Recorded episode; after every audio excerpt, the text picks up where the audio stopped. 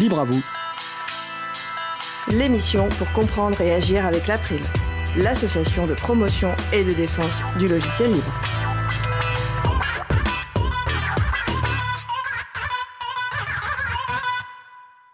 Bonjour à toutes, bonjour à tous. Logiciel libre dans l'éducation nationale, ce sera le sujet principal de l'émission du jour. Avec également au programme Logiciel libre dans l'Oise, et aussi le confinement vécu par une entreprise du logiciel libre. Nous allons parler de tout cela dans l'émission du jour. Vous êtes sur la radio Cause Commune, la voix des possibles, FM en Ile-de-France et en plus également partout dans le monde sur le site causecommune.fr. La radio dispose également d'une application Cause Commune pour téléphone mobile. Soyez les bienvenus pour cette nouvelle édition de Libre à vous, l'émission pour comprendre et agir avec l'April, l'association de promotion et de défense du logiciel libre. Je suis Frédéric Couchet, le délégué général de l'April. Le site web de l'association c'est april.org et vous y trouverez une page consacrée à cette émission avec les liens et les références utiles, les détails sur les pauses musicales. Nous sommes mardi 5 mai 2020, nous diffusons en direct, mais vous écoutez peut-être une rediffusion ou un podcast. je précise que depuis le début du confinement de la population, nous diffusons dans des conditions exceptionnelles, et aujourd'hui, d'un point de vue technique, nous continuons d'utiliser le logiciel Mumble, un logiciel libre d'audioconférence que vous pouvez tester et utiliser notamment via le serveur Chapril, donc sur chapril.org, pour vos audioconférences personnelles. Ce service est totalement libre d'utilisation. Si vous voulez souhaiter réagir, poser une question pendant ce direct, n'hésitez pas à vous connecter sur le salon web de la radio. Pour cela, rendez-vous sur le site causecommune.fm, cliquez sur chat et retrouvez-nous sur le salon dédié à l'émission, dièse, libre à vous. Nous vous souhaitons excellente écoute. Alors le programme détaillé de l'émission du jour. Nous allons commencer dans quelques secondes par prendre des nouvelles de l'entreprise spécialisée en logiciel libre qui s'appelle Easter Eggs. D'ici une quinzaine de minutes, nous aborderons notre sujet principal qui portera sur le logiciel libre dans l'éducation nationale. Et en fin d'émission, nous aurons un point sur le logiciel libre dans l'Oise. À la réalisation de l'émission aujourd'hui, William Agasvari. Alors tout de suite, on va passer directement au premier sujet sans transition. Donc nous allons commencer par prendre des nouvelles de l'entreprise spécialisée en logiciel libre Easter Eggs avec Pierre-Yves Dillard. Pierre-Yves, bonjour. Ah, est-ce que Pierre-Yves est avec nous? Pierre-Yves Dillard? Non alors ce qu'on va faire, c'est qu'on va changer un petit peu le programme et on récupérera euh, Pierre-Yves euh, tout à l'heure quand il aura réglé son problème de micro. Donc on va passer à un sujet, alors euh, le sujet principal de l'émission, donc éducation et logiciel libre, enfin éducation nationale et, logiciel libre, je précise. Donc avec Luc Bourdeau, Luc, tu es responsable du pôle de compétences nationales logiciel libre qu'on appelle le pôle EOL, et au sein de l'équipe de la plateforme Apps Éducation dont on va parler en détail aujourd'hui, tu es chargé du pilotage des développements et de l'intégration des composants en libre. C'est bien ça, Luc? Oui, c'est ça, oui, tout à fait.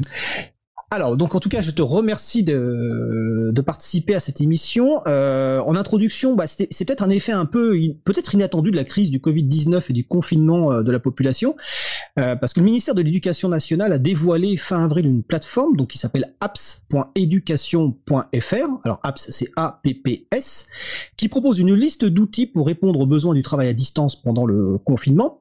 Et on, bah, on a voulu en savoir plus, donc on a essayé d'avoir un intervenant et finalement on a réussi donc à t'avoir euh, Luc pour parler notamment de cette initiative et puis un peu plus globalement de ce que tu fait le pôle de, compétences nationales logiciel libre, le, pôle EOL. Alors n'hésitez pas à nous rejoindre sur le salon web dédié à l'émission si vous voulez réagir, poser des questions à Luc. Hein. donc c'est le site causecommune.fm, bouton de chat et le salon euh, libre à vous. Et évidemment, toutes les références dont on va citer aujourd'hui, les sites web, vous les retrouverez sur les pages consacrées à l'émission, sur april.org et sur causecommune.fm. Alors déjà, première question, Luc, peut-être une petite présentation euh, personnelle. Euh, ouais, donc euh, bah, je m'appelle Luc Bourneau. Je suis un ancien de l'informatique puisque j'ai commencé euh, dans les années 80 par faire du COBOL. Hein. Donc euh, je sais pas si ça dit des choses à des gens, mais voilà. j'étais développeur. Donc à l'époque on disait programmeur. Et assez rapidement je suis passé sous Unix, qui est quelque part un peu le, grand papa de Linux. Et euh, j'ai fait pas mal de développement système et c'est comme ça que petit à petit j'ai bifurqué vers une carrière plus orientée euh, système et réseau. Euh, J'étais ingénieur système réseau dans l'académie de Dijon et euh, en, dans les années 98 à peu près, il y a eu le projet de raccorder les établissements scolaires à, à l'internet et j'ai été chargé de, de m'occuper de ça. Et en fait, j'ai constaté à l'époque qu'il y avait quand même un sacré problème de sécurité et de, de partage de, de connexion, puisqu'on était en numérisme, enfin bon voilà. Et il n'y avait pas vraiment de, de solution qui existait. C'est comme ça que m'est venue l'idée de, de réaliser le, le pare-feu un pare-feu pour les établissements scolaires qui, qui s'appelle Amont, qui a donc été le, le, le premier module de. Ce pare-feu avait la particularité de, pouvoir euh, faire partager la connexion Internet euh, aussi bien par le, les, administratifs dans les établissements que par les élèves et les enseignants. Euh, comme c'était un projet un peu transversal par rapport aux préconisations du ministère, j'ai été présenter ma solution au ministère en leur disant ben voilà moi j'ai l'intention de faire ça et ils ont trouvé l'idée intéressante. Plusieurs académies m'ont sollicité pour installer le, le, même genre de solution. Et là m'est apparu euh, immédiatement la, la problématique qu'en fait, euh, bah, mettre du Linux, parce que j'avais développé ça sur une base Linux, euh, Mandrake à l'époque, euh, ça allait pas être simple dans les établissements scolaires. donc il fallait essayer de trouver des mécanismes pour simplifier l'administration, l'installation et tout. Et c'est de là en fait qu'est né le projet EOL pour ensemble ouvert, libre et évolutif qui a pour but qui initialement donc euh, avait pour but de fournir des serveurs Linux prépackagés pour les établissements scolaires. D'accord. Alors, juste avant de poursuivre et de demander un petit peu les, dates, euh, on va préciser qu'un pare-feu, bah, c'est un, logiciel ou un ensemble de logiciels qui permettent de faire, on va dire, respecter des protocoles de sécurité sur un réseau ou sur une machine. Et deuxième petit point, et alors c'est marrant parce qu'on me, me, le fait remarquer sur le salon web de la radio, donc euh, c'est de l'usage du nom GNU Linux. Nous, on préfère évidemment utiliser le terme GNU Linux qui est beaucoup plus large et qui fait référence aussi à l'importance du projet GNU. Et je vais renvoyer à le podcast de l'émission de la semaine dernière euh, donc du 28 avril 2020 où Véronique Bonnet vice-présidente de l'April avait fait une chronique sur le sujet. Donc euh, voilà. Et également euh, à une émission passée on avait expliqué les différentes distributions euh, logicielles libres.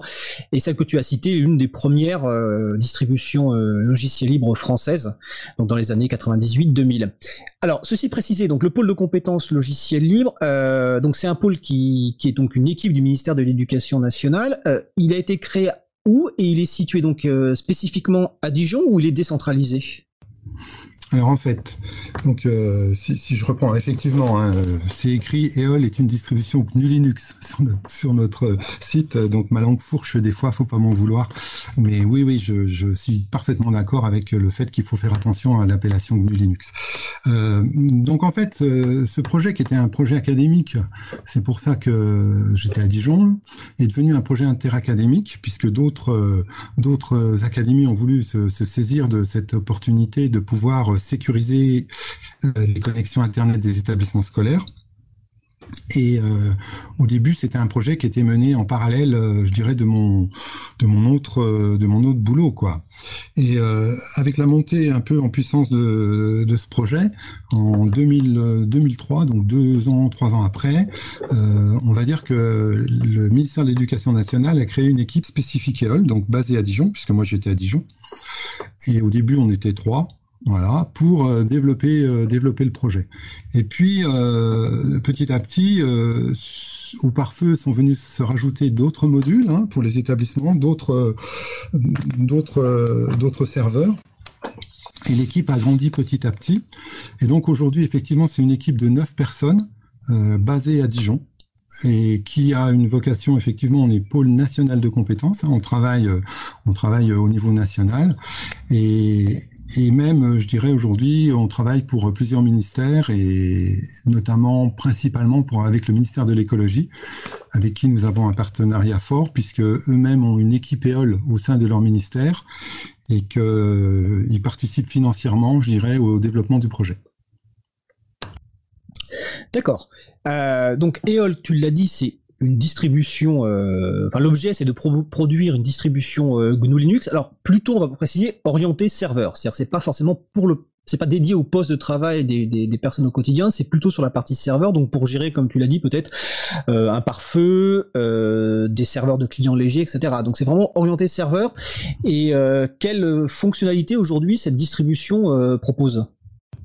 Alors effectivement, oui, c'est orienté serveur parce que on a on a bien essayé euh, deux trois fois de proposer des solutions euh, plus poste de travail, mais euh, on n'était pas vraiment suivi sur ce sur ce sujet. Donc en fait, on a aujourd'hui comme solution poste de travail, on a quand même une solution qui s'appelle Éclair, qui est une solution qui fait du, du, client léger en fait, euh, qui permet d'avoir euh, sur des postes anciens de faire tourner euh, des systèmes Linux et c'est principalement utilisé dans, dans les écoles. Voilà mais aussi dans certains collèges. sinon, en plus du système du, du, parent qui a une vocation de, protection à la fois des réseaux, du matériel et des gens, hein, puisque derrière, dans les écoles, il y a des mineurs, donc c'était important aussi. On offre des serveurs dits pédagogiques qui sont un serveur sur lequel principalement on va trouver des fonctions de contrôleur de domaine pour être en face de, des solutions propriétaires bien connues, qui peuvent donc les remplacer. Hein. C'est basé sur du sur du Samba, hein, pour ceux qui, connaissent avec en plus dessus la possibilité de faire tourner euh, des applications web pour pour euh, avoir des services à l'intérieur de l'établissement, mais que aussi au travers du pare-feu, on peut ouvrir euh, sur Internet des services assez classiques, hein, des blogs, de la messagerie, voilà. Et, et, donc ce, ce module qui s'appelle Scribe est, est aujourd'hui largement déployé. On avait aussi réalisé alors quelque chose de très spécifique pour l'éducation, euh, puisque c'était euh, pour supporter euh, des applications métiers. donc c'est un module qui s'appelle Horus. Hein. On, est, on est souvent dans, dans la mythologie égyptienne, qui utilisé dans, une grande, grande, grande partie des établissements scolaires, hein, puisque, entre autres, il y avait euh, les applications métiers comme la comptabilité euh, qui tournaient dessus. À l'époque, c'était un challenge parce que euh, tout était développé sur du, sur du Novel, qui est une vieille, une vieille solution réseau. Et à un moment donné, le ministère envisageait de virer Novel et puis le client naturel, c'était Microsoft. Et là, euh, il a fallu relever un challenge qui a consisté à dire, mais nous, on peut faire mieux et plus vite que Microsoft. Et donc, c'est comme ça qu'on a fait le, serveur au russe et euh, qui a été en gros le, deuxième, le deuxième euh, serveur important dans EOL. Donc, et à ça, je, rajouterais le, plus d'EOL, en fait, parce que comme je l'ai dit, la, problématique, c'était d'avoir beaucoup de serveurs dans une académie, euh, dans une région, et d'administrer tous ces serveurs, c'était compliqué. Donc, euh, EOL propose en fait un système qui permet de téléadministrer les serveurs, de les configurer à distance, euh, qui facilite l'installation, la migration, et ce module s'appelle Zephyr. Euh, pour pas être trop technique, je renvoie les gens sur notre site, hein, vous, vous, vous, mettrez les liens, tout ça est, est très, très bien expliqué. Et euh, je dirais que voilà. Alors, ce qu'il faut savoir, c'est qu'effectivement, EOL est principalement dans les établissements scolaires, mais pas que. Hein. Donc, c'est vraiment du logiciel libre. Hein. C'est accessible à tous, euh, téléchargeable en ligne. Et c'est utilisé euh, dans d'autres ministères et dans dans dans d'autres dans d'autres instituts de formation privés. voilà, il y a, beaucoup beaucoup et vous pourrez aussi voir les, statistiques sur notre site. Aujourd'hui, on on a 20 000 20 000 serveurs actifs en fait euh, dans, le, dans, le, monde entier, on peut dire, bien sûr, principalement en France et dans les territoires d'outre-mer. Voilà. Donc 20 000 serveurs qui tournent sous, sous, sous GNU Linux et OL. Juste pour terminer, parce que je l'ai pas dit et c'est important, euh, c'est une méta-distribution, c'est-à-dire qu'on n'est pas parti de rien, on est appuyé aujourd'hui sur la distribution euh, bien connue Ubuntu. D'accord. Alors je sur la partie statistique, c'était une de mes questions. Euh, donc tu dis 20 000 serveurs installés, mais pour qu'on ait une idée de ce que ça la représente, parce que ça, ça paraît évidemment beaucoup, est-ce que ça quel pourcentage ça représente par rapport aux serveurs qui sont installés bah, donc dans l'éducation nationale Est-ce que tu as une idée du pourcentage que ça représente? Ah non. Non, non, on, cherchera alors. en fait, nous, euh, alors, la particularité aussi, c'est, euh, c'est de, on est, un, on est un pôle, on est un pôle logiciel libre du ministère de l'Éducation nationale. Donc, on n'a pas de, on n'a pas de velléité commerciale. Hein, euh, donc nous, euh, notre idée, c'est vraiment de euh, d'offrir des solutions. Les gens les prennent, les utilisent comme ils veulent, sans, sans, forcément nous rendre compte. Ce qui fait que même les 20 000 que j'annonce, c'est un minimum, c'est-à-dire c'est les 20 000 qu'on connaît dont 18 000 quasiment qu'on est capable de situer dans des établissements scolaires parce que les gens ont renseigné ce qu'il fallait pour qu'on puisse les positionner sur une carte mais euh, potentiellement il y en a plus. On ne sait pas en fait. Et on n'a pas de licence pour compter. Voilà, c'est la difficulté, en tout cas, enfin, la difficulté, c'est une des caractéristiques du fait que ce soit du logiciel libre, c'est que n'importe qui, donc un, un, prof, un prof dans, dans, une, dans une école peut installer le serveur pour ses besoins ou dans une académie sans en faire référence, enfin, sans vous le signaler, et donc effectivement, c'est un minimum ce chiffre-là. Euh, avant de passer au sujet apps.education.fr, qui, je pense, intéresse aussi euh, beaucoup de gens, euh, donc EOL, c'est euh, développé donc par le le pôle compétences le logiciel libre, mais est-ce que c'est développé uniquement par le compétences ou est-ce qu'il euh, y a des contributions euh, externes, que ce soit des, des personnes physiques ou peut-être des entreprises? Alors, il y a des contributeurs. Alors, il y, a, plusieurs types de contributeurs. Il y a les, je dirais, les contributeurs euh, collègues. Donc, dans, les, dans les, différentes académies, vous avez des, informaticiens, hein, puisque le on, on reviendra là-dessus probablement quand on parlera de apps. Une des particularités de ce ministère, c'est d'avoir des DSI euh, dans chaque région. Donc euh, c'est un modèle qui est très décentralisé et, donc il y a beaucoup d'informaticiens et, dans ce cadre-là, on, on, a, pas mal de contributeurs, bien sûr, on a une véritable communauté euh, de gens qui euh, nous aident à des niveaux différents. Donc, euh, classiquement, dans le logiciel libre, le, le premier niveau de contribution, ben, c'est déjà d'utiliser et puis de faire des retours. Donc ça, c'est la, la, le premier niveau. Et ensuite, on a des gens qui euh, nous, nous, soumettent des patchs et on a même des gens qui ont développé des modules. On a sur notre sur notre forge qui est ouverte, on a des, des produits euh, qui sont portés en contribution, c'est-à-dire qui sont distribués par EOL, mais qui ont été réalisés par d'autres, oui. Euh, et alors après, on a une catégorie un peu particulière qui est, on a travaillé avec des entreprises, dont Easter Egg d'ailleurs, euh, puisqu'ils sont là, je les salue, euh, qui ont même été euh, une des premières boîtes avec qui on a bossé il, y a, très très longtemps, et puis plus récemment aussi. Donc déjà, on a des collaborations comme ça avec des, boîtes qui font du logiciel libre et puis euh, aussi des collectivités territoriales qui euh, euh, des fois ont, des besoins spécifiques et les font développer. Alors la, plupart du temps, ils n'ont pas des moyens en interne, donc ils font appel à des sociétés aussi qui vont aller développer des, des choses qui vont être intégrées dans EOL, des améliorations, et euh, que ensuite nous redistribuons.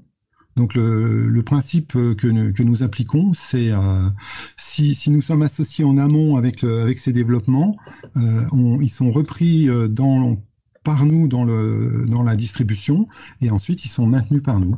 Donc du coup c'est comme ça qu'on a plusieurs collectivités qui ont, qui ont rajouté des, des, des fonctionnalités IOL qui aujourd'hui sont largement utilisées par les autres. Bah, excellent, je vais peut-être juste préciser qu'une forge, pour les personnes qui écoutent, c'est on va dire qu'en fait c'est un site qui permet en fait d'héberger du développement bah, notamment logiciel.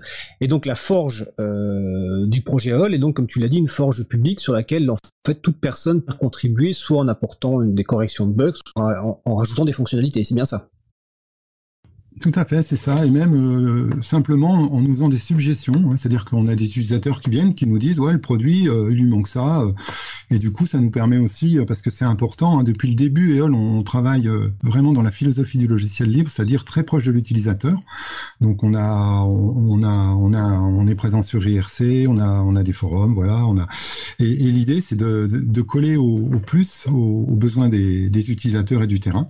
Et donc on est on est très à l'écoute euh, là-dessus. Parce que bon, comme comme nous pour nous la technique ça, a toujours été un moyen, hein, c'est pas un but. Hein, donc euh, on perd on perd pas on perd pas de vue qu'on est là pour essayer de, faire avancer euh, les choses dans, dans l'éducation en, priorité. Hein, et que bon ben pour nous c'est c'est important en tant que fonctionnaire hein, de, de de contribuer au bien public quoi, argent public, bien public, tout va bien. C'est un beau résumé. Je vais, quand tu parlais des personnes qui utilisaient, je vais juste euh, en préparant l'émission donc euh, sur la liste éducation de l'April, j'ai envoyé un message en disant qu'on te recevait si des gens avaient des questions. Et il y a eu des remarques et notamment une remarque d'une personne qui dit que s'il y a bien un, donc qu'un enseignant, hein, qui, il dit s'il y a bien un pôle qui connaît les logiciels libres et leur utilisation au sein des, des établissements scolaires, c'est bien EOL. Et il précise, il est déplorable que ce soit si peu connu de nos décideurs.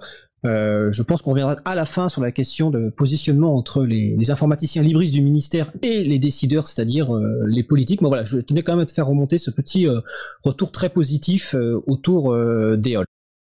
Oui, alors pour rebondir justement, parce que aujourd'hui, euh, en parlant d'éole, il y a il y, a, plein de choses qui se racontent, comme quoi, euh, je, profite d'être à l'antenne, hein, euh, le projet serait en difficulté, qui va être arrêté. ben non, c'est complètement faux. En fait, ce que les gens comprennent pas, c'est que effectivement, avec la loi qui a confié, je dirais, la responsabilité des structures informatiques aux collectivités territoriales, un certain nombre d'académies se désengagent et que quand les académies se désengagent, euh, des fois, euh, ce qui est, c'est pas compris parce que les gens ont l'impression qu'EOL c'est un produit académique, donc euh, si les académies se désengagent, c'est fini EOL. Non.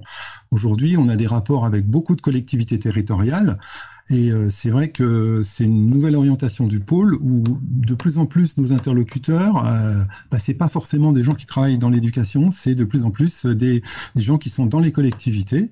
Et aujourd'hui, on a des collectivités qui font le choix des halls. Euh, et qui vont continuer à, à, travailler avec, avec les outils.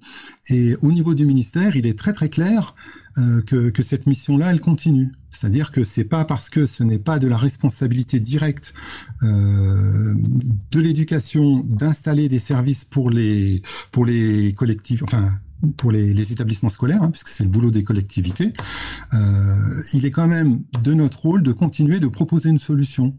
Hein. Donc en fait, le EOL est la solution libre proposée par le ministère aux collectivités pour installer dans les établissements scolaires. C'est important de le préciser euh, parce qu'effectivement avec ces, répartitions, nouvelles répartitions des rôles, c'est important de préciser donc que EOL est au service en fait de, toutes les structures qui interviennent dans, l'éducation. Donc on renvoie évidemment sur le, le site april.org et sur causecommune.fm, vous retrouverez les références vers euh, le projet EOL, les différents euh, modules et n'hésitez pas, la forge publique, n'hésitez pas à y faire un tour pour bah, soit pour découvrir, pour utiliser, pour contribuer. Et on va aborder le deuxième sujet, qui est le sujet principal en fait de la discussion, qui a que je je en introduction euh, que le ministère de l'Éducation nationale a dévoilé euh, fin avril une plateforme apps.education.fr. Alors je dis bien dévoilé parce qu'en fait on va revenir un petit peu sur la genèse de ce projet qui n'est pas si nouveau que ça finalement. Mais en tout cas tout d'un coup euh, il y a eu des commentaires disant bah enfin le ministère de l'Éducation nationale s'intéresse au logiciel libre. Alors on va d'ailleurs revenir sur cette partie logicielle parce que j'ai quelques questions par rapport justement au positionnement. Alors mais déjà euh, première question sur l'historique donc de ce de cette plateforme de ce projet donc apps.education.fr de quand date le projet? Par qui est-il mené? Et, quels sont les objectifs euh, de ce projet? Alors le, le, le, projet était c'est pas effectivement un projet qui est, qui est, sorti du chapeau là au dernier moment. Euh, c'est quelque chose sur lequel il y a des gens qui travaillent depuis un moment. Euh, donc euh, je dirais que ça fait presque deux ans en fait que le il y a eu une phase pendant presque un an de, de maturation du projet euh, qui est donc mené par la DNE, la Direction du numérique éducatif, avec comme sponsor Laurent Leprieur hein, qui est qui est à la tête de la, de la sous-direction. Et en fait, euh, euh, ce projet, au départ, euh, il, a, il a été surtout conduit, je dirais, avec les, les différentes DSI académiques euh, pour essayer de, de, de, déterminer un petit peu les, les, les contours fonctionnels, euh, une organisation plus, je dirais, administrative, voilà. donc, il y a eu il y a eu des réunions euh, essentiellement avec euh, entre les DSI. Euh, à l'époque, il y avait le donc c'est je peux la nommer, c'est Marine Gou qui est chef de projet au niveau de la DNE avec Marine et à l'époque aussi il y avait un Jérôme qui est, qui est parti depuis et ce projet aujourd'hui, il a, il a, je dirais, il est rentré dans une partie plus opérationnelle il, y a, il y a un an en fait. Hein, où là vraiment il y a une équipe qui a été constituée. Donc euh, euh, aujourd'hui il y a Nicolas, Marine, moi, plus deux designers euh, dits d'intérêt général hein, qui sont euh, qui sont mis à disposition par la, la, la du projet.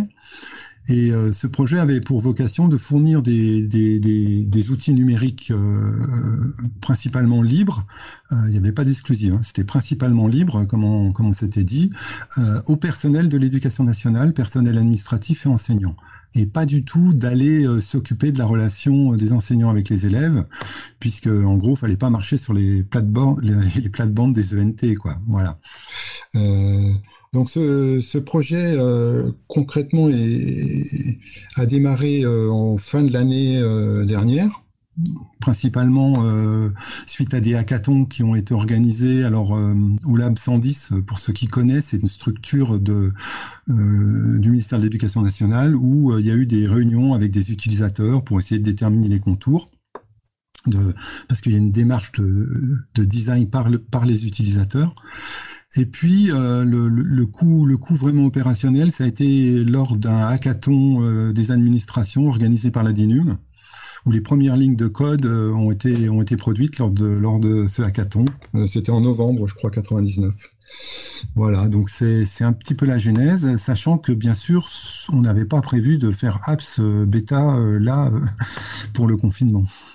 Non, ben, du coup, bon, donc je peux un petit peu expliquer. Donc, en fait, ce qui s'est passé, c'est que, comme je le disais, ce, ce projet avait pour vocation euh, de s'adresser au personnel de l'éducation.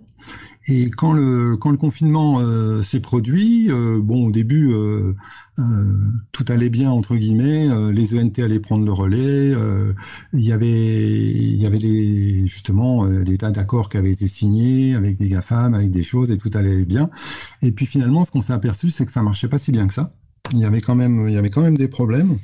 Donc la DNE s'est tournée vers nous pour euh, voir si on pouvait pas essayer de colmater quelques brèches. Alors, euh, sachant que moi, euh, je suis aussi très impliqué dans, dans, les travaux interministériels autour du logiciel libre, et que dans ce cadre-là, j'ai monté une plateforme pour les groupes qui travaillent sur le logiciel libre, une plateforme qui s'appelle MIM, MIM Libre, qui est une plateforme interministérielle qui déjà euh, est un portail qui regroupe des services pour les, les gens qui, qui, travaillent autour du, du, socle interministériel logiciel libre. Donc il y avait des pads, il y avait un forum, euh, il y a de la messagerie, du rocket chat, voilà, il y avait tout ça. Donc c'est en fait ce, ce, ces services-là qui ont servi un petit peu de, de modèle pour construire apps en fait.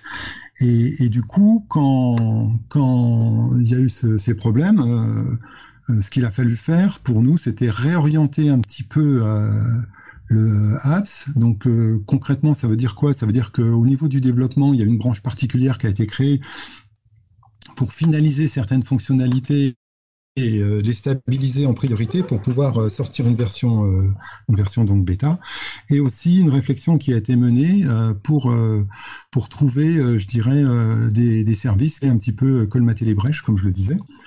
Donc pour, pour ce faire, il y a eu un appel qui a été lancé aussi sur les sur nos, réseaux internes, je dirais, parce que ce qu'il faut pas oublier, c'est qu'il y a une grande participation de, de, de plusieurs DSI académiques hein, qui, qui sont venus nous, nous donner la main sinon, ça n'aurait pas été possible de faire ça aussi vite. Mais en introduction, tu, as, donné un point qui est intéressant. Tu as dit qu'il n'y avait pas d'exclusivité euh, logiciel libre et tu as cité euh, Laurent Le Prieur. Alors il se trouve que ça c'est marrant parce que euh, j'ai vu un courriel de Laurent Le Prieur qui a été envoyé à la communauté des informaticiens en DSI, donc direction des systèmes informatiques, auprès des ministères pour annoncer apps.education.fr un appel à, à contribution. Et ce qui est marrant, c'est que dans ce courriel, il est question de services, d'applications, mais le mot logiciel libre n'apparaît jamais. Quand on regarde sur apps.education.fr, ce qui est marrant aussi, c'est que le mot logiciel libre n'apparaît pas. On voit euh, service, euh, sécurisé, utile, etc. Et quand on va sur les différents outils, comme par exemple Peertube qui permet de partager des vidéos, quand on va sur Nextcloud qui permet de partager des, documents. Pareil, cette notion logiciel n'apparaît pas. Alors j'aurais une question un peu provocatrice. Est-ce que le ministère a honte euh, de se baser sur des logiciels libres ou est-ce qu'il y a des pressions internes pour pas peut-être faire trop de pub au fait que ce soit des logiciels libres? Non, je dirais que le logiciel, le ministère a pas honte du logiciel libre. D'ailleurs, euh, euh, je veux dire, euh, il faut le savoir que dans les dans les infrastructures du, du, ministère et des académies, c'est 99% de Linux, donc de GNU Linux. Donc voilà, il n'y a pas de il y, a, pas de honte et les informaticiens de l'éducation nationale sont sur les parties serveurs sont habitués à travailler avec beaucoup de logiciels libres. Hein. C'est ça, c'est pas par contre, euh, alors moi je suis pas, je suis pas du tout chargé de la com hein, sur le sur ce sur le projet, donc euh, euh, je suis pas, j'ai pas du tout participé à l'aspect rédactionnel de, présentation. Ce que je pense, hein, ce que ce que je pense, c'est qu'effectivement il n'y a pas non plus la volonté de mettre en avant le fait que ça soit du logiciel libre. Il n'y a ni la volonté de le cacher, ni la volonté de le mettre en avant. Peut-être pour éviter justement des polémiques donc c'est pas caché puisque les logiciels sont, sont nommés, cités Donc euh, on sait très bien que derrière euh, derrière la derrière les pattes collaboratives, c'est un produit qui s'appelle CodeIMD, que voilà. Quand on va sur les logiciels eux-mêmes, on va trouver des fois des références justement comme quoi c'est des logiciels libres. Après, pourquoi ça n'a pas été mis en avant euh, Là, il faudrait demander effectivement au service de com de la DNE. Mais il n'y a, a, pas non plus de honte. Hein. Faut pas non plus, euh, voilà. Non, mais je sais que, toi tu n'en as pas, toi tu n'en as pas honte, mais peut-être que la DNE, donc la Direction nationale de, de, non, la Direction du numérique éducatif, peut-être que le ministère en a honte. Mais je, je, fais un appel effectivement au service presse. Si le ministre veut s'exprimer ou un responsable de la DNE veut s'exprimer, euh, ça sera avec plaisir. Alors, on va parler des, des, des différents services qui sont proposés, mais d'abord on va faire une petite pause musicale. Cette pause musicale va faire plaisir à notre invité suivant, euh, Pierre-Yves Dillard, car c'est un membre d'Easter Eggs qui, au-delà d'être informaticien libriste, fait également de la musique. On va écouter Lost par Emmanuel Saraco. On se retrouve juste après. Belle journée à l'écoute de Cause Commune, la voix des possibles. Cause Commune 93.1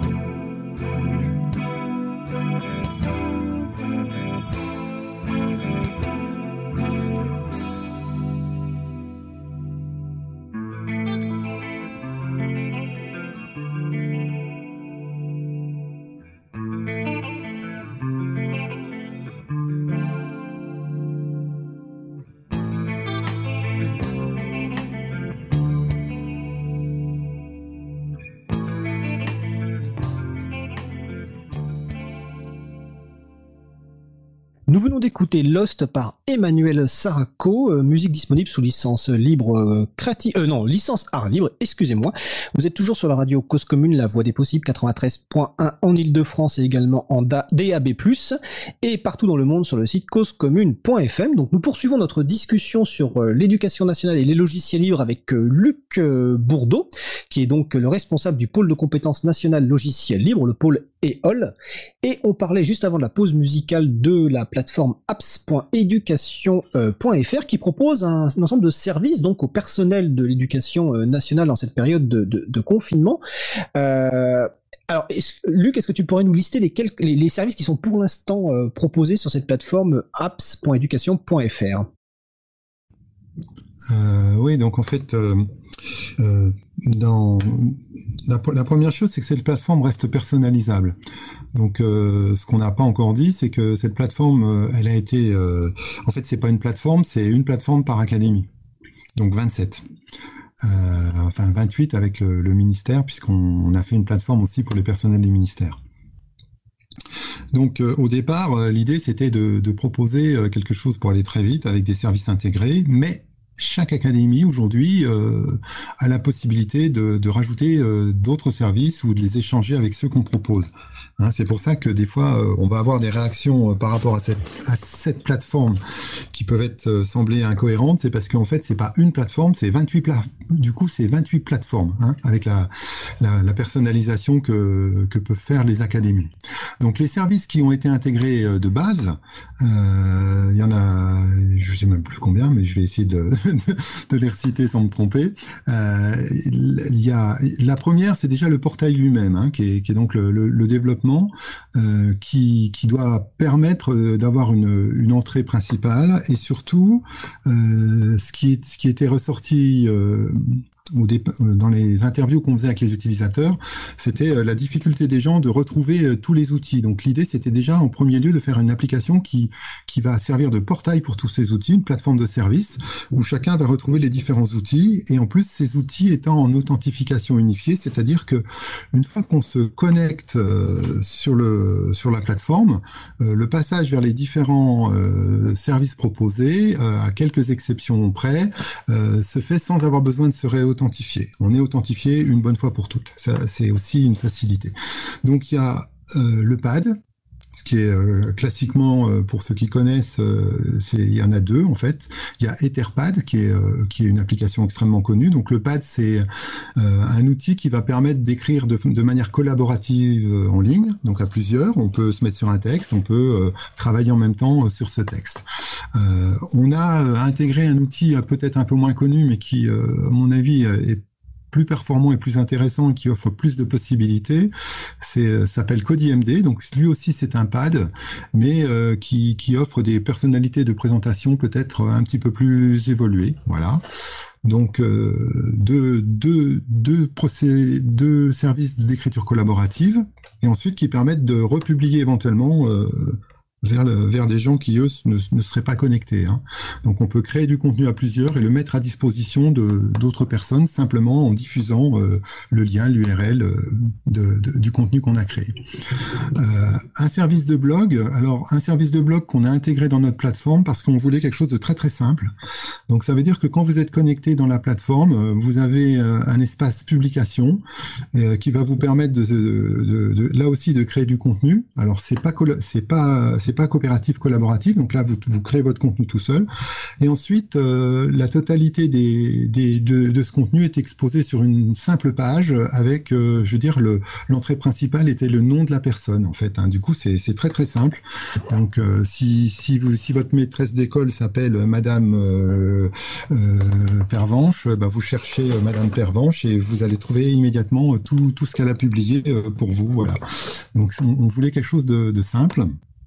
Euh, il y a un service, euh, alors pareil, logiciel libre, hein, Nextcloud, donc qui est un service euh, je sais pas comment le qualifier parce qu'on peut faire beaucoup de choses avec Nextcloud, mais principalement de, partage de documents, je dirais, hein, même si à l'intérieur il y a, plein de fonctionnalités euh, plus riches. Mais c'est ça, son, son principale fonction, c'est ça, c'est de, de, de pouvoir partager des fichiers, des documents. Nextcloud, c'est une plateforme collaborative qui effectivement au départ a surtout été connue pour le, plateforme, le, site d'hébergement de fichiers, mais qui propose beaucoup de choses. Hein. Tu peux synchroniser des contacts, tu peux euh, euh mettre des images. Enfin, il y a vraiment pas mal de fonctionnalités. Il y a même des, euh, un, un, outil de visioconférence qu'on a par exemple d'ailleurs utilisé dans le cadre de, de l'émission. Donc il y a plein de fonctionnalités. D'ailleurs, j'aurai peut-être une question sur Nextcloud d'après, mais je, je te laisse finir la, liste des services proposés. Ouais, donc euh, effectivement, Nextcloud euh, permet de faire pas mal, pas mal de choses, mais nous, on, on l'a, on n'a pas forcément activé aujourd'hui tous les, toutes les fonctionnalités à l'intérieur du Nextcloud. On, on l'a vraiment vu comme plutôt euh, pour pour stocker des, stocker et partager des fichiers, d'accord? Enfin, des fichiers que ça peut être du texte, des images et, du son, voilà. donc, en parlant après de, de médias, il y a le PeerTube, donc je pense bien connu des, libristes. Euh, qui est un produit qui a été développé par l'association Framasoft et qui est euh, on va dire, allez, le concurrent de YouTube, n'est-ce pas? Euh, Donc le, but, c'était de permettre aux enseignants d'avoir un espace euh, où ils peuvent publier leur, euh, contenu vidéo, hein, qu'ils qui réalisent, et ensuite pareil de le partager. Alors, euh, je, je, le dis tout de suite, euh, on est on est en rapport avec avec euh, l'association Framasoft et le ça va déjà permettre de dire que le ministère contribue au développement de Peertube. Euh, puisqu'on fait, on a fait réaliser, euh, c'était aujourd'hui PeerTube ne permettait pas justement de faire ce que ce dont j'ai parlé tout à l'heure, c'est-à-dire l'authentification unifiée, puisque les protocoles d'authentification, euh, c'est un petit peu technique, mais les protocoles dans PeerTube ne permettaient pas, et donc le ministère a financé cette, cette, ces fonctionnalités supplémentaires, donc qui vont être bien sûr remises à disposition de tous. C'est excellente nouvelle ça. Voilà. Euh, cette, cette, cette, plateforme, euh, cette plateforme donc va servir à publier des, des vidéos. Voilà. Et il y, a, euh, y a aussi un forum, si je me souviens bien. Euh, peut-être on a déjà parlé, excuse-moi. Non, non, non, non, j'en ai pas parlé. Donc effectivement, il y a, y, a le, y a un forum aussi. Alors, bon, y a, on voit par exemple qu'entre le forum, les pads, les blogs, euh, il, il, peut y avoir l'impression d'un peu de redite. Euh, mais pour nous, c'est des approches un peu différentes et on voulait voir comment les utilisateurs allaient s'en emparer, euh, qu'est-ce qui leur semblerait le, plus judicieux. Hein. Euh, le, le but c'était pas non plus d'être trop contraignant vis-à-vis des utilisateurs. Donc en fait ça veut dire qu'aujourd'hui pour euh, communiquer, pour qu'un enseignant communique avec sa classe ou avec les parents, en gros, il, peut passer par les pads, il peut passer par les blogs et il peut passer par les forums. Après, c'est son choix. Hein, il fait comme il veut. Et euh, on verra, nous, à l'usage, si, certains services sont pas du tout utilisés, euh, ben on, ajustera. Euh, ça a été dit dans, dans, le communiqué un petit peu. Euh, euh, il faut bien comprendre que le projet, le projet Beta Apps, là, bien sûr, il sert à répondre au confinement, mais on aurait pu le faire autrement.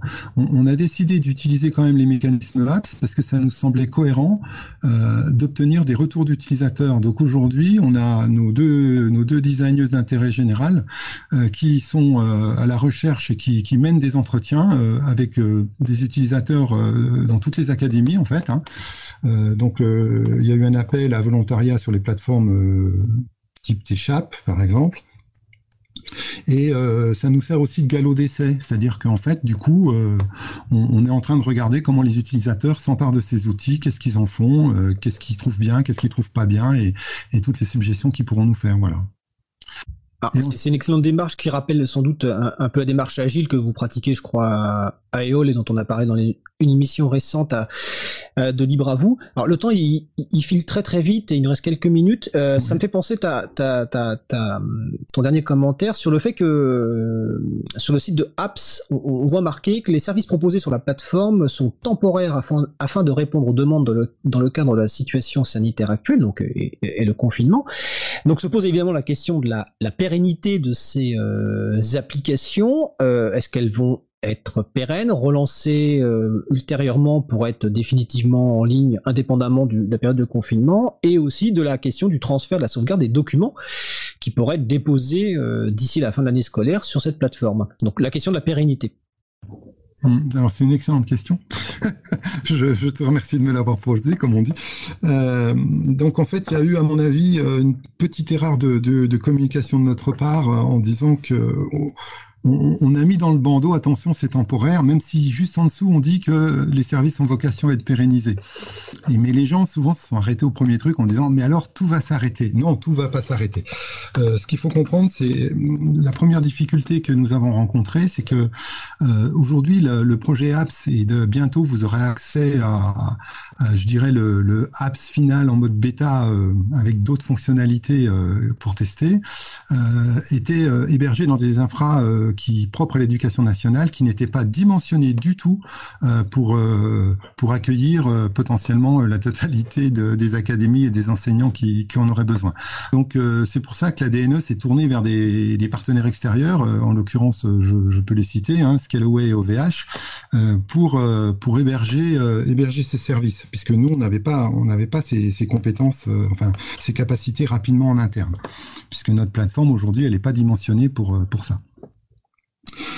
Euh, donc du coup, euh, c'est posé la question de aussi de, on avait, euh, on n'avait pas eu le temps vraiment de, de, faire un certain nombre de tests. Hein. Donc c'est aussi pour ça qu'on est parti sur euh, des plateformes par académie plutôt qu'une plateforme nationale.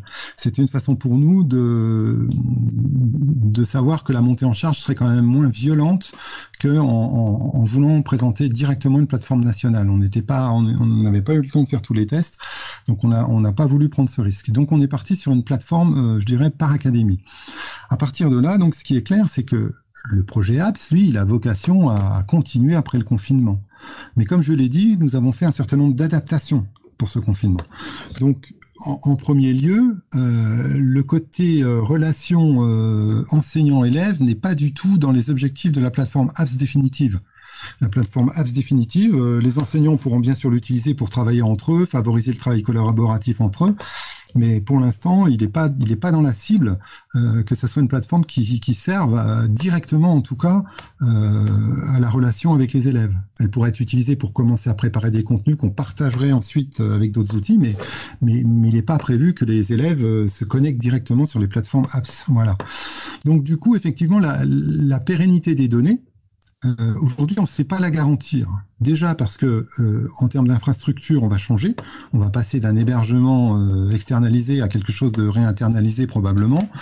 Qu'aujourd'hui, on a on a 28 plateformes qu'il va falloir ramener dans une seule et que bah, les informaticiens savent bien les problèmes que ça pose en termes d'unicité euh, des identifiants et tout ça. Donc c'est c'est pas une opération qu'on peut garantir.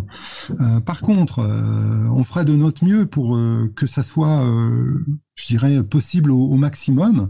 Euh, c'est-à-dire que euh, c'est classique, hein, c'est une version bêta, c'est-à-dire une version bêta. Euh, en gros, euh, on, est en best effort, on, fait au mieux, mais il y a des choses qu'on peut pas garantir. Donc, on, préférait prévenir les gens, leur disant ce que vous allez mettre dans le Nest Cloud. De toute façon, il y a des mécanismes de synchronisation. il vaut mieux que vous gardiez une copie synchronisée chez vous, et de toute façon, ça reste un conseil valable tout le temps de garder des copies chez vous. mais on fera, on, fera au maximum. Mais aujourd'hui, aujourd'hui, on ne sait pas exactement ce qu'on sera capable de faire. Probablement, par exemple, que les vidéos qui seraient sur des PeerTube, euh, vu que PeerTube est déjà un mode fédéré, on devrait arriver à récupérer mais c'est pas évident. Et puis aussi, ça va dépendre, je dirais, euh, comment, de, l'utilisation qui va en être faite. Hein. S'il y a des gigas, des terras et des terras et des terras de données, ça peut aussi être compliqué à traiter. Voilà. Donc, ça veut dire que les gens devront probablement euh, récupérer des choses chez eux et les redéployer après. En tout cas, on mettra en place euh, des, mécanismes pour être capable, par exemple dans les blogs, euh, dans les pads, que les gens puissent réimporter toutes leurs données pour faciliter une republication ultérieure dans d'autres outils si on n'était pas capable de le faire automatiquement. Voilà. D'accord. Avant dernière question, je pense, est-ce qu'il est prévu une, une formation pour le personnel enseignant qui, bah, qui a l'habitude sans doute d'utiliser d'autres outils ou en tout cas qui va découvrir de nouveaux outils Est-ce qu'il y a la formation qui est, prévue? Alors oui, c'est déjà euh, c'est déjà en place. Alors euh, c'est en place. On va dire non, je vais être plus précis. Ça se met en place. Euh, donc on a fait appel à, la communauté et il y a beaucoup de tutos qui ont été réalisés. Donc la difficulté, c'est qu'aujourd'hui tous les tous les tutoriels qui ont été réalisés euh, essentiellement par des profs d'ailleurs hein, euh, bah, sont sont dispersés sur les différentes plateformes.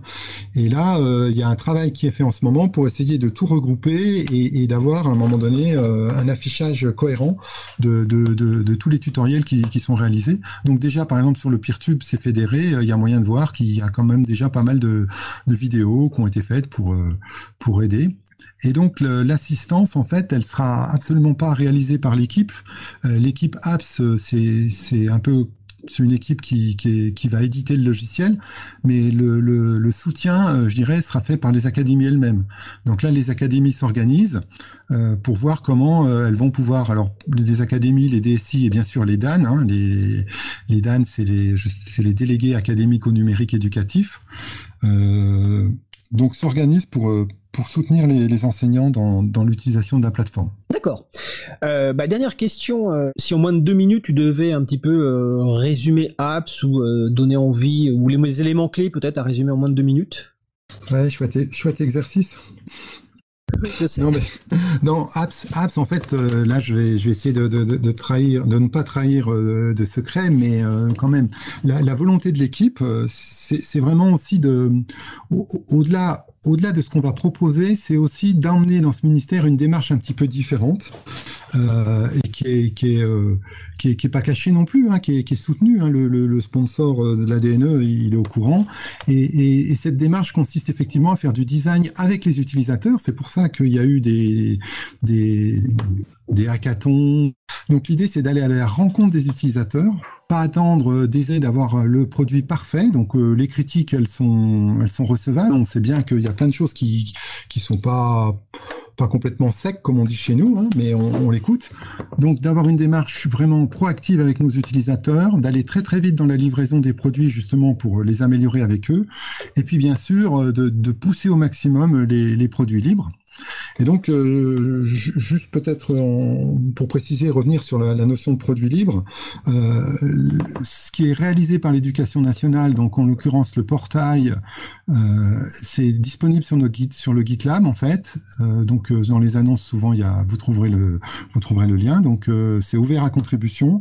les recettes pour déployer le discours, ça a été fait avec du Salt, c'est disponible aussi sur notre GitLab.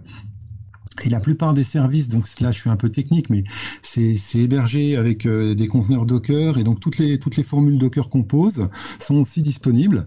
Ce qui veut dire qu'en gros, si quelqu'un a envie de monter un chaton euh, à partir de ces produits-là, bah il a qu'à aller chez nous, euh, télécharger et puis voilà, c'est faisable. Bah écoute, euh, Luc, je te remercie. Tu viens de parler des chatons. Hein. Je rappelle que les chatons, c'est le collectif des hébergeurs alternatifs, transparents, ouverts, neutres et solidaires dont on a déjà parlé dans l'émission. Et le site, c'est chaton avec un s.org. Euh, ce que tu expliquais à la fin renvoie à la thématique de euh, enfin, le modèle de développement de l'agilité dont on a parlé récemment. Je crois que c'est le 24 mars avec Alexis Monville. Et en tout cas, je voulais te remercier de ton intervention et aussi rappeler que bon on critique très souvent euh, les différents euh, gouvernements qui se succèdent par rapport à leurs accords cadres Microsoft et autres GAFAM, qui les géants du web. Il faut aussi rappeler que l'État n'est pas monolithique. Hein. Il y a des gens comme toi qui euh, travaillent en interne pour faire avancer l'usage et le développement des logiciels libres, mettre en place des services basés sur du libre et donc apporter des libertés. Donc vraiment bravo aux personnes qui font ça en interne. Et Luc, je te remercie. Je pense qu'on aura l'occasion de reparler un peu de apps quand vous aurez justement un, un retour d'ici quelques semaines, quelques mois. Et j'espère qu'on pourra en parler d'ailleurs avec d'autres personnes de l'équipe en plus de toi. Ça me ferait très plaisir, notamment par exemple, tu as cité Marine Gou, ça me ferait très plaisir d'avoir Marine Gou et toi euh, dans l'émission. Alors en plus, ça serait vraiment bien si ça pouvait être en présentiel. Eh ben, on espère que ça sera en présentiel. On attendra que ça soit possible en présentiel, donc ce sera pas tout de suite, en tout cas. Mais en tout cas, c'était un plaisir. Donc, c'était donc euh, Luc Bourdeau, donc qui est euh, responsable du pôle de compétences nationales logiciels libres du ministère de l'Éducation nationale, donc le pôle EOL. Et au sein de l'équipe de la plateforme donc apps.education.fr, Luc est chargé du pilotage des développements et de l'intégration des composants libres. Luc, je te souhaite une bonne fin de journée et puis à bientôt. Merci à vous. Au revoir. Alors, on va faire une petite pause musicale même une, assez longue pause musicale parce que c'est un morceau assez long, mais c'est un, je pense que ça va bien vous plaire. Donc on va écouter euh, Blacklisted par The Bundy. On se retrouve juste après. Belle journée à l'écoute de Cause Commune, la voix des possibles. Cause Commune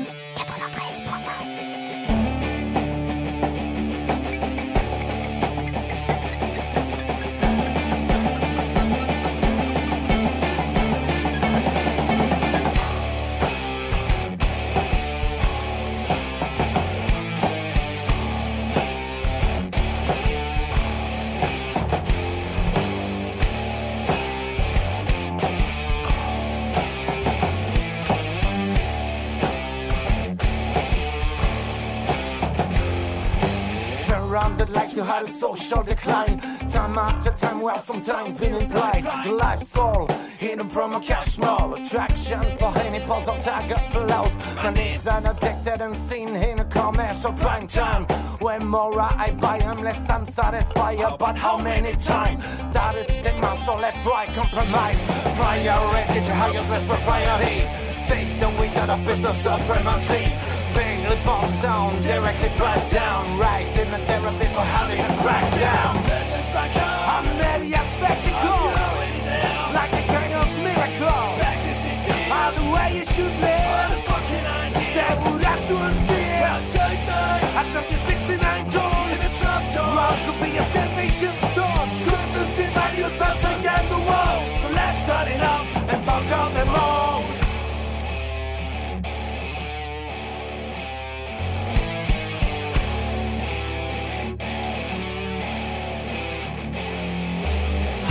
Finally what we try to keep up. Await past days, step inside of the stage. What? Mind check, without conscience to rest. Here in the crowds, the contradicts of society mess. That orders and sons are forced to digest. Disaster of so-called irregular conductor. God bless the benefits of such a holy procedure. Listen to the little, do the worst for the better. Who say shut up? Be the best product of a global failure in the market nature. They say shut up. Be the best product of a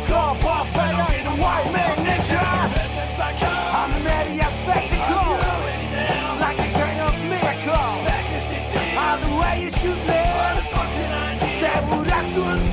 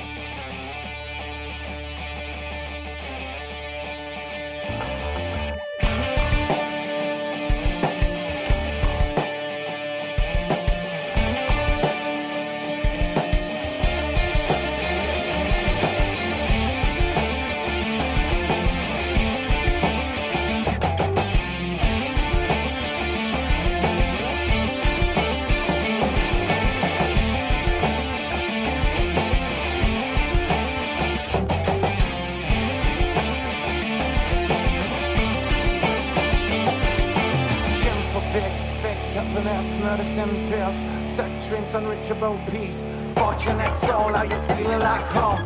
Rejected freedom, banished wisdom. Visible welfare, nobody who cares. Drop the pressure, rest to function. I'm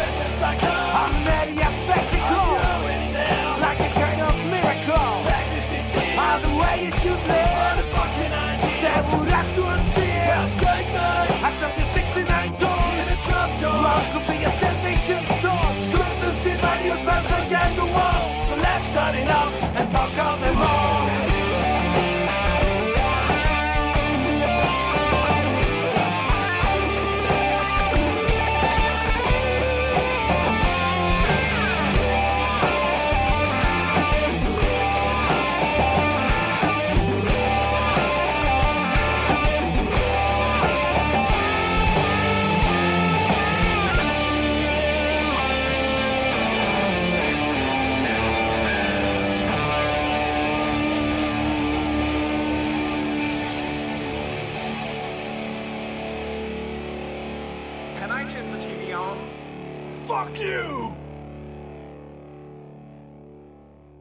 Je, laissais le final, hein, non pas coupé le final. Donc c'était euh, blacklisted par The Bundy, disponible sous licence libre Creative Commons partage dans les mêmes conditions. Et le site du groupe, euh, euh, c'est thebundy.fr. Bundy c'est B-U-N-D-Y. Mais vous retrouverez évidemment les références sur le site de l'April, april.org et sur le site de la radio causecommune.fm car vous êtes toujours sur Radio Cause Commune, la voix des possibles, 93.1 FM en Ile-de-France et en DAB+. Et partout dans le monde sur le site causecommune.fm, excusez-moi. Nous allons passer au sujet suivant, qui était initialement le premier sujet. Donc nous allons prendre des nouvelles de l'entreprise spécialisée en logiciels libres Easter Eggs avec Pierre-Yves euh, Dillard. Bonjour Pierre-Yves. Bonjour euh, Frédéric, vous m'entendez bien cette fois-ci? Alors on t'entend bien ce coup-ci. Donc l'idée un petit peu de ces, ces, pastilles, c'est de prendre un petit peu des nouvelles de d'Easter eggs. Euh, alors, on va préciser que Easter eggs on connaît bien parce que euh, euh, l'April occupe une partie des, locaux d'Easter eggs. Hein, on sous-loue un, bureau et puis on partage, euh, on a le plaisir de partager les, les, les déjeuners. Euh, donc euh, premier thème, euh, question euh, Easter eggs. Bon, bah, un historique de, de, de télétravail sur pas mal de quelques salariés de, de Easter eggs, euh, à peu près euh, et pour euh, ce télétravail, mais était-ce était bien le cas et est-ce que vos clients étaient de leur côté prêts pour le télétravail? Bah, en fait, on a découvert qu'effectivement, le télétravail pour nous, c'était quelque chose d'assez naturel parce que on a un- une histoire du télétravail. À chaque fois, il s'est un peu imposé à nous parce qu'au début, on n'est pas forcément pour. On pensait qu'une entreprise, c'était aussi un lieu social où on devait se rencontrer, où on pouvait partager des choses. Et puis, euh, euh, il y a un moment où il y a eu des, euh, des départs, des gens qui ont dû suivre, par exemple, leur, leur compagne. Euh, L'exemple, c'est c'est c'est Cyril chez nous, un développeur, chef de projet, qui a dû partir à la Réunion. Donc euh, évidemment, le télétravail s'imposait, puis on s'est on s'est on s'est aperçu que ça marchait super bien. Euh, du coup, on s'est dit bon bah le télétravail c'est bon pour les euh, pour les développeurs, mais euh, pour les admin 6, on a besoin d'être entre nous, on a besoin d'être pas loin des serveurs, et puis pour les les commerciaux, les chefs de projet, c'est important d'être en, en présentiel aussi. Et puis il y a un admin 6 un jour qui a dit bah moi je vais partir en Bourgogne, hein. c'est Arnaud. Et puis là, euh, on s'est dit ah bon, bah écoute, on essaye et puis bah ça se passe très bien. Et puis donc euh, petit à petit, il y a d'autres admin 6 qui sont partis à Montpellier et puis d'autres encore qui ont des projets. Donc on s'est aperçu que bah finalement le télétravail ça marchait bien aussi pour les admin 6. Puis on s'est dit oui, mais pour les pour les commerciaux, euh, pour les voilà, c'est important d'être là, de se parler, ainsi de suite. Et puis, euh, bah, finalement, euh, avec le avec le, le, le Covid et le confinement, euh, moi, je me suis retrouvé euh, de fait en, en- moi, je suis chef de projet dans l'entreprise. Je me suis retrouvé de fait en, en, en télétravail. Et euh, bah, je me suis aperçu très vite bah, que ça se passait très bien, que ça marchait très bien, et qu'on avait vraiment tous les outils qui étaient immédiatement disponibles dès les premiers jours, dès les premières heures du confinement. On avait tout à notre disposition pour être finalement, euh, j'ai envie de dire comme à la maison, euh, si on entend Historix comme une maison, mais on était euh, à la maison comme à la maison. Et euh, la première conclusion, c'était de se dire, ok, bah nous, finalement, on est prêt à continuer euh, comme si de rien. D'ailleurs, les clients s'en inquiétaient, hein, nous demandaient, bah, euh, comment vous allez assurer euh, la continuité de service, et ainsi de suite. On dit, bah nous, pour nous, ça ne change absolument rien. Les équipes restent mobilisées comme en, temps normal. Mais en revanche, les clients, eux, ont disparu pendant euh, au moins euh, une bonne semaine, euh, car euh, chacun s'est retrouvé chez soi. Ils n'avaient pas forcément les outils euh, pour s'organiser, pour se pour se réunir, et donc on a eu une bonne semaine, pour pas dire deux, où finalement il y a eu un peu un silence radio et où et là, petit à petit, après, ils ont, on a senti qu'il y a une organisation. Alors, on les a assistés. Il y a certains clients qui sont venus vers nous avec des projets de plateforme, euh, justement, euh, euh, de, de téléconférences, des projets de VPN, des choses comme ça, qui leur permettaient de travailler, de s'organiser à distance. D'accord. C'est que toi, vu ce que tu expliquais, en fait, c'est que au vu de ton poste, tu pensais en fait que le télétravail ne pouvait pas fonctionner, qu'en fait un télétravail c'était finalement pour la partie, on va dire euh, technique. Euh, donc, est-ce que cela suppose, par exemple, que tu envisages toi de de faire du télétravail euh, continu, c'est-à-dire de rester, de t'au- de t'auto-confiner volontairement dans l'avenir? Alors en fait, ce qui est sûr, c'est qu'on va, à mon avis, comme beaucoup, beaucoup, beaucoup, à mon avis, dans l'entreprise, beaucoup de salariés, on va, on va peut-être inverser le, le, la relation entre télétravail et présence au bureau. Et je pense qu'on va aller vers euh, euh, une présence limitée au bureau euh, à des qui seront un peu décidés, organisés, ou peut-être avec des, des, des rotations, ou pour qu'il y ait toujours au moins quelqu'un, ou en tout cas qu'on puisse se rencontrer quand il y a besoin. Et puis euh, la normalité, ça sera plutôt euh, euh, le télétravail. Moi, je crois beaucoup à cette nouvelle euh, forme d'organisation, d'autant plus que ça va donner des idées. euh, euh, le télétravail et le fait de se décomplexer par rapport euh, euh, à cette pratique-là et, et la rendre, euh, on va dire, euh, que ça soit la normalité, va permettre aux uns et aux autres de, de pouvoir s'éloigner euh, plus facilement de son lieu de travail avec euh, bah, et justement de pouvoir profiter d'un appartement plus grand ou euh, d'une maison avec jardin peut-être. D'accord. plutôt- Voilà. Mais alors, est-ce qu'il y, qu'il y a des manques? Quels sont les manques euh, que tu as actuellement euh, par rapport ou que les autres euh, personnes de l'équipe euh, Easter Eggs ont par rapport donc à ce, confinement et ce télétravail Alors, c'est vrai que chez Storex, on avait des, traditions de déjeuner, euh, de, de, de, de, se regrouper euh, à l'heure du déjeuner notamment pour, euh, pour échanger et peut-être un petit peu se, se, se, se, détendre. C'était un peu une tradition. On avait des grandes tablées à laquelle justement vous participez très souvent à l'April. Donc c'est des moments très conviviaux auxquels on est tous attachés. Alors ça, pour l'instant, ils ont disparu. Alors dans un premier temps, c'est pas forcément un manque parce qu'on on, subit tous la nouveauté euh, d'un télétravail forcé, mais euh, je pense que ça fait partie des, points essentiels parce que euh, une vision conférence ne remplacera jamais la convivialité d'un repas partagé pour que des relations de travail deviennent aillent plus loin et aujourd'hui on se considère tous plus ou moins comme des comme des camarades chez Sterex plus que comme des collègues. Et c'est ces moments-là, euh, partage, qui créent cette relation. Oui, tout à fait. Et c'est vrai que nous, euh, comme tu le dis, on, partageait les tablés. Et de notre côté, effectivement, je pense que je peux parler au nom de mes collègues aussi. C'est ce manque de, de, lien social et de midi où tu nous racontes un peu de nombreuses histoires. Et puis aussi euh, les, les, endroits du quartier. Hein. Donc on va saluer notamment, euh, je sais pas, Pizza Dido, chez Joy, la, la, table, la table de la ressourcerie créative, la petite Alsacienne aussi, qui est une boulangerie, voilà, qui nous manque beaucoup, quoi. voilà, exactement. Euh, est-ce que tu vas ajouter quelque chose sur, euh, sur Easter Eggs? Alors, je vais rappeler le site web d'Easter Eggs, hein, c'est easter-eggs.com. Euh, est-ce que tu souhaitais rajouter quelque chose sur ce sujet-là ou sur un autre hein? Bah écoutez, non, j'espère juste qu'on va bientôt pouvoir se recroiser rue de l'Ouest, pas, pas, tous ensemble en tout cas, mais par, par partie dans un premier temps, qu'on puisse renouer ce lien le plus vite possible. Bah écoute, c'est un sentiment partagé. Ça sera évidemment pas pour tout de suite, ça on le sait.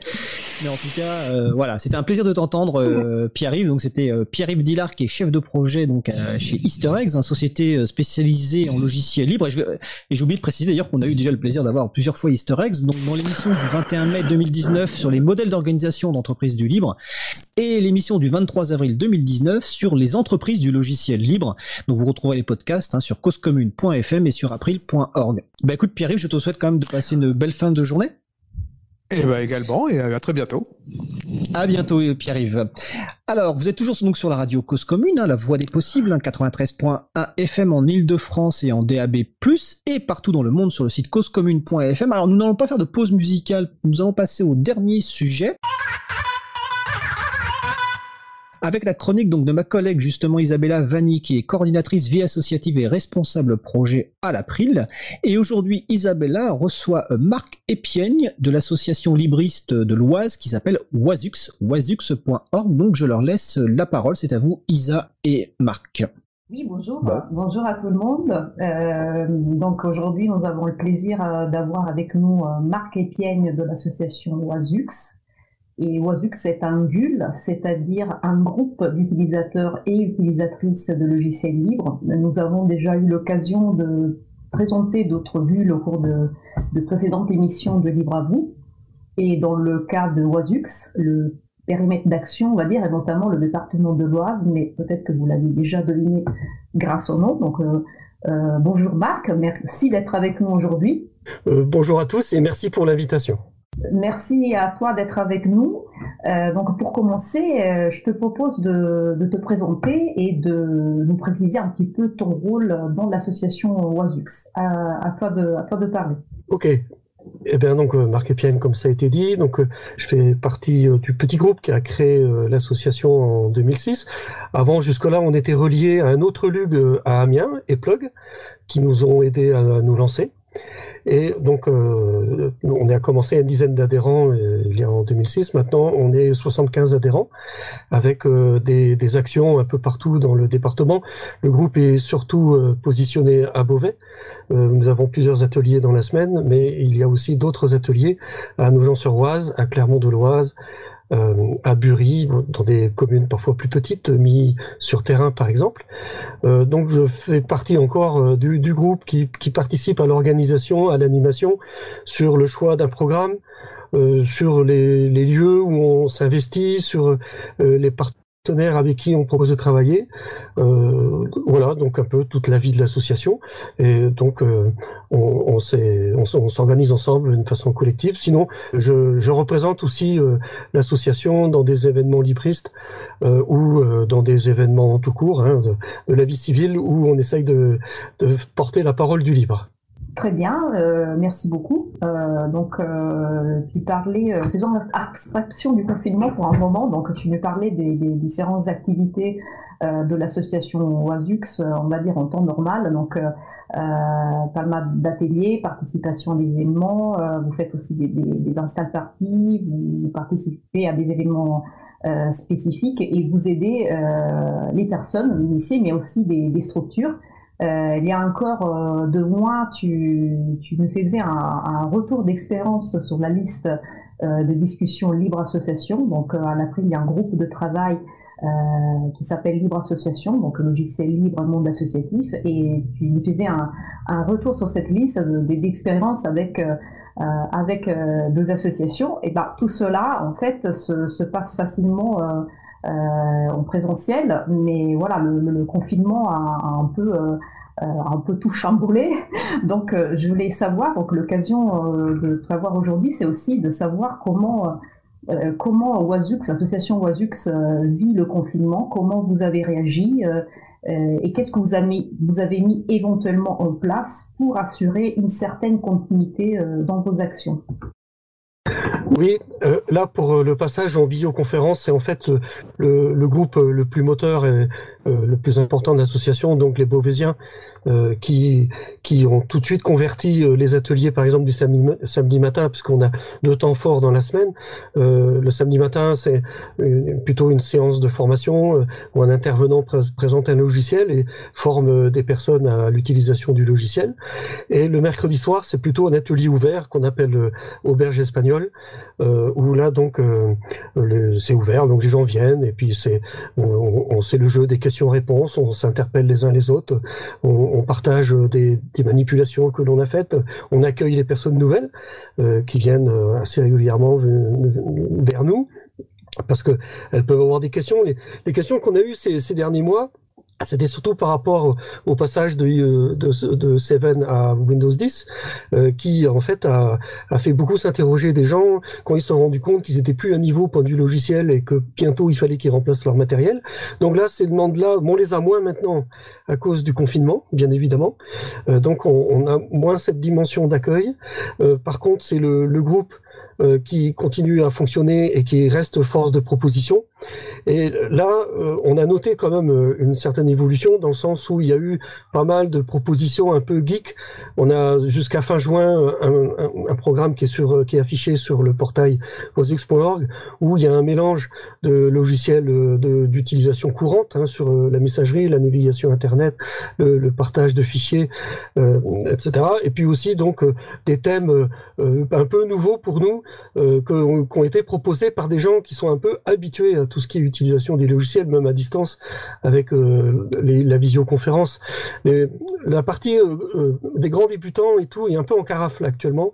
C'est plus, plus difficile pour eux de raccrocher au wagon parce que c'est déjà un peu une expérience un peu délicate pour euh, devenir un, un, salon avec un poste qui fonctionne, avec une caméra, un micro, s'adapter au fonctionnement de la plateforme et puis après en même temps se rendre compte si on a la, bonne version du logiciel, euh, parce que l'intervenant, lui, il peut avoir une autre version du même logiciel. Bon, c'est un peu compliqué.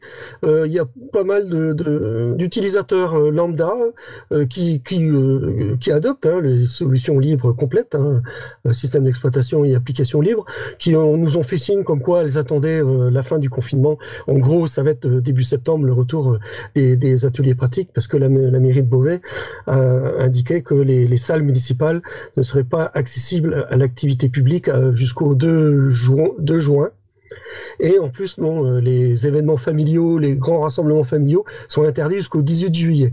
Donc, pour nous, l'année en présentiel, c'est un peu terminé. Donc, on, on, se retrouvera en septembre.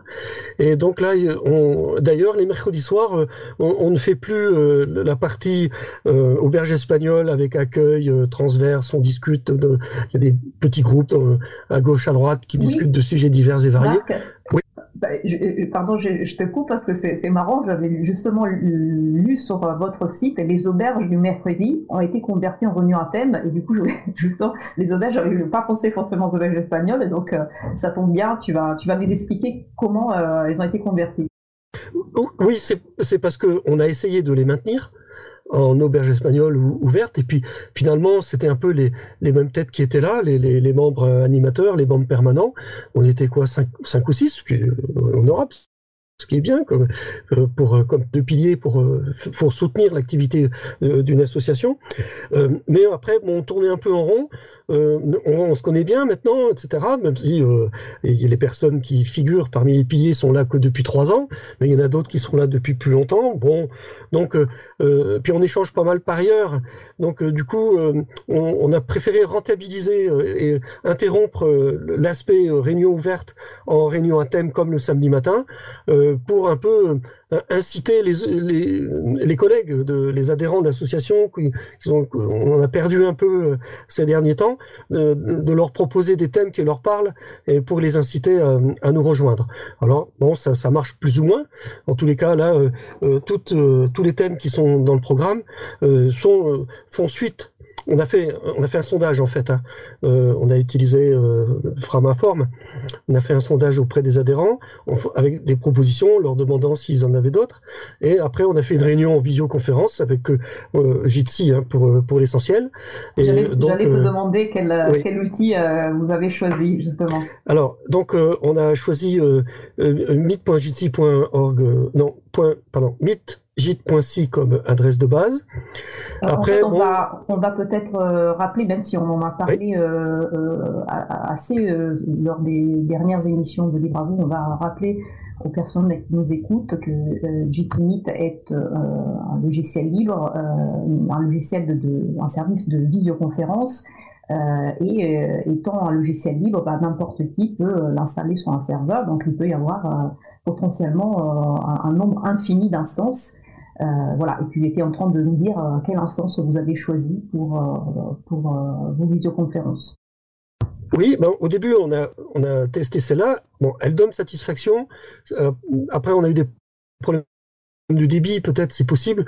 Une fois qu'on est 10, 12, euh, ça commence à être un peu compliqué. Puis en même temps, on a fait notre apprentissage, euh, un peu comme là euh, l'émission aujourd'hui. Là, on coupe son micro si on ne parle pas, des choses comme ça. Ben, c'est des choses qu'on a appris, hein, tout simplement.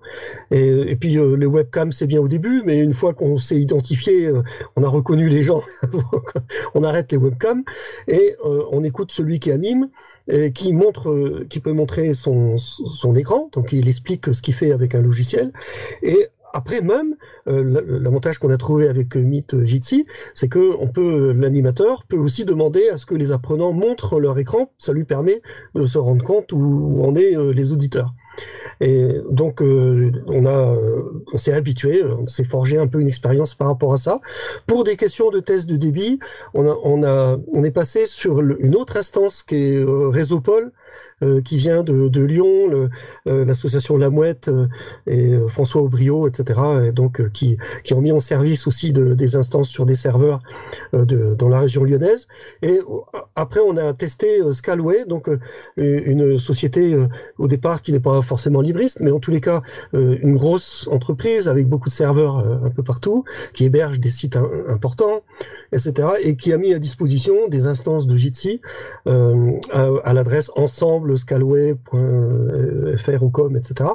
Et donc euh, nous, on a on a pris une, adresse. L'adresse n'est pas très pratique, alors on utilise un Framalink pour euh, pointer euh, vers le portail, vers l'instance qu'on utilise. rappeler qu'est-ce que c'est un, un, Framalink C'est peut-être pas évident pour, pour, toutes les personnes. Oui, tout à fait.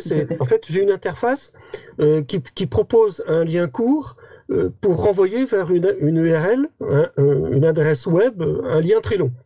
Et donc, c'était un peu le cas des adresses euh, Scalway, parce que contrairement à Jitsi à la base, on peut déclarer un nom de salon, et après, l'adresse est simple. Euh, c'est pas possible avec euh, Scalway. C'est euh, l'adresse est imposée. Comme il y a plein, de chiffres au début, plein de chiffres à la fin, franchement, c'est pas très pratique. Donc du coup, on utilise le Framalink et donc faut aller sur l'adresse frama.link et là tout est expliqué. On met l'ancienne adresse, on met, on propose une nouvelle et si elle est acceptée, on peut la copier-coller dans le presse-papier, on peut la mettre dans un mail et puis après, c'est une adresse facile à retenir, facile à utiliser. Quand on clique, on va directement sur Scalway très bien, donc un, raccourcisseur de, liens, et il n'y a pas que l'association Pharmasoft qui le propose, hein, c'est un service plutôt euh, euh, simple à installer, à déployer, et donc vous pouvez le trouver dans d'autres auprès d'autres structures, euh, notamment auprès des structures qui font partie du, collectif du collectif Château. Euh, donc Marc, merci pour, euh, pour, ce, euh, pour ce retour d'espérance. Si je peux, si je résume bien, disons l'aide, la, promotion du logiciel libre, l'aide envers les personnes initiées, voilà, c'est un peu mis en parenthèse dès par, le, dès par les conditions imposées par le confinement et vous en avez du coup profité pour euh, renforcer les liens euh, entre, entre les membres de l'association et vous rencontrer plus souvent, vous connaître mieux entre vous. Donc euh, finalement, c'est, vous avez trouvé quelque chose de, de, de très positif. Oui, oui, tout à fait. D'ailleurs, ça va nous aider à l'avenir à aussi modifier notre organisation. Euh, comme euh, l'association est départementale, tant qu'il n'y a pas d'autres groupes qui est capable de démarrer, d'être autonome dans le département, euh, donc pour traverser le département, il faut une heure. Donc c'est difficile pour nous d'organiser des choses à, gauche, à droite. Et du coup, le système de visioconférence permet à, des personnes qui habitent à 50, 60 km d'éviter de se déplacer. Donc c'est quelque chose qu'on va étudier à la rentrée prochaine en septembre on va étudier le dosage parce que euh, ce serait tentant de rester confortablement dans son fauteuil à la maison. Euh, par contre, on va, perdre une partie des gens, puis on va avoir du mal à recruter de nouvelles personnes. Donc c'est bien pour ça consolide les liens euh, sur le noyau d'association, les, les, gens un peu habitués, mais ça correspond pas forcément suffisamment à tous les profils. Sinon, un, dernier point, euh, je reviens sur les problèmes avec le matériel et puis euh, le, le Windows 7 et, les gens qui n'ont pas compris qu'il fallait se dépêcher de migrer. En fait, on, on, a eu des demandes, non pas sur des P fixes pour le coup, mais le stock, enfin le, le, stock, là, on a eu une dotation d'ordinateurs pour les collégiens qui ont été réformés, qui ont été mis à notre disposition. On en a 7 ou 8 et du coup, des gens étaient en difficulté parce que chez eux, ils avaient besoin d'une solution pour accéder à des visioconférences. Et donc, du coup, euh, on a ressorti euh, les au lieu qu'ils restent euh, à ne rien faire dans l'armoire dans notre local principal, on les a ressortis et on les a mis à disposition de, particuliers qui, qui nous contactaient. Et du coup, on est en train de faire s'habituer des gens à un environnement qu'ils n'avaient pas forcément choisi au départ, mais à partir du moment où on leur proposait la solution, ils ont voulu la tester. Et là, on n'a que des retours positifs. Voilà. Excellent, ça fait, ça fait toujours plaisir d'avoir de, ces retours d'expérience euh, positifs, encourageants. Euh, Marc, notre, notre temps euh, est, est, fini pour la chronique d'aujourd'hui. Euh, je souhaite euh, te remercier beaucoup pour avoir accepté notre, notre invitation. C'était un, un honneur de la recevoir. Eh ben, c'est un honneur aussi pour nous de, de t'avoir avec nous. Et voilà, donc je, je, je vous souhaite euh, euh une bonne continuation, euh, une bonne route. Et, et, bah, et après, on, on, verra avec le temps comment, comment les choses se, se réorganisent. Mais pour l'instant, je vois que le moral euh, est très bon et ça, ça nous fait plaisir. Continuer comme ça. Merci beaucoup, oui. Marc. Oui, ce qui nous manque, c'est de retrouver les amis de. Mais bon, ça va, ça va bien revenir. Bah écoute, euh, merci Marc. Donc c'était Marc Epienne de l'association Wazux, wazux.org et ma collègue Isabella Vanni. Je précise pour les personnes qui voudraient un retour d'expérience de la visioconférence, je les encourage avec le podcast de l'émission du 21 avril 2020 où Isabella fait un retour d'expérience sur ses outils de visioconférence et notamment pour les activités sportives. L'occasion de découvrir, de savoir si Isabella a utilisé euh, un outil pour faire du stretching, du lancer de tronc d'arbre ou du tennis de table. Donc c'est le podcast du 21 avril 2020 sur causecommune.fm et sur april.org.